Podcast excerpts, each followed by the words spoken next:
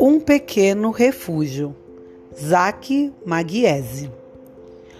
Um pequeno refúgio que ainda está guardado dentro do tempo.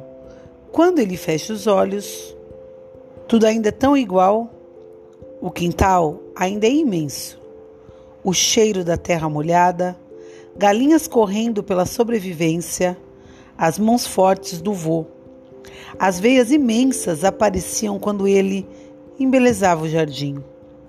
Como um homem pode ser tão bruto e tão doce? As mãos hábeis da avó, sempre ocupadas. As mãos da avó parecem os empresários que correm sem parar, sempre preparando algo importante, sempre tricotando amor. Ela abre os olhos e a sala vazia de sua casa recebe uma visita de memória. O perfume de um bolo de cenoura preparado há muitas décadas passadas e ela se sente protegida. E o medo fica para a vida adulta.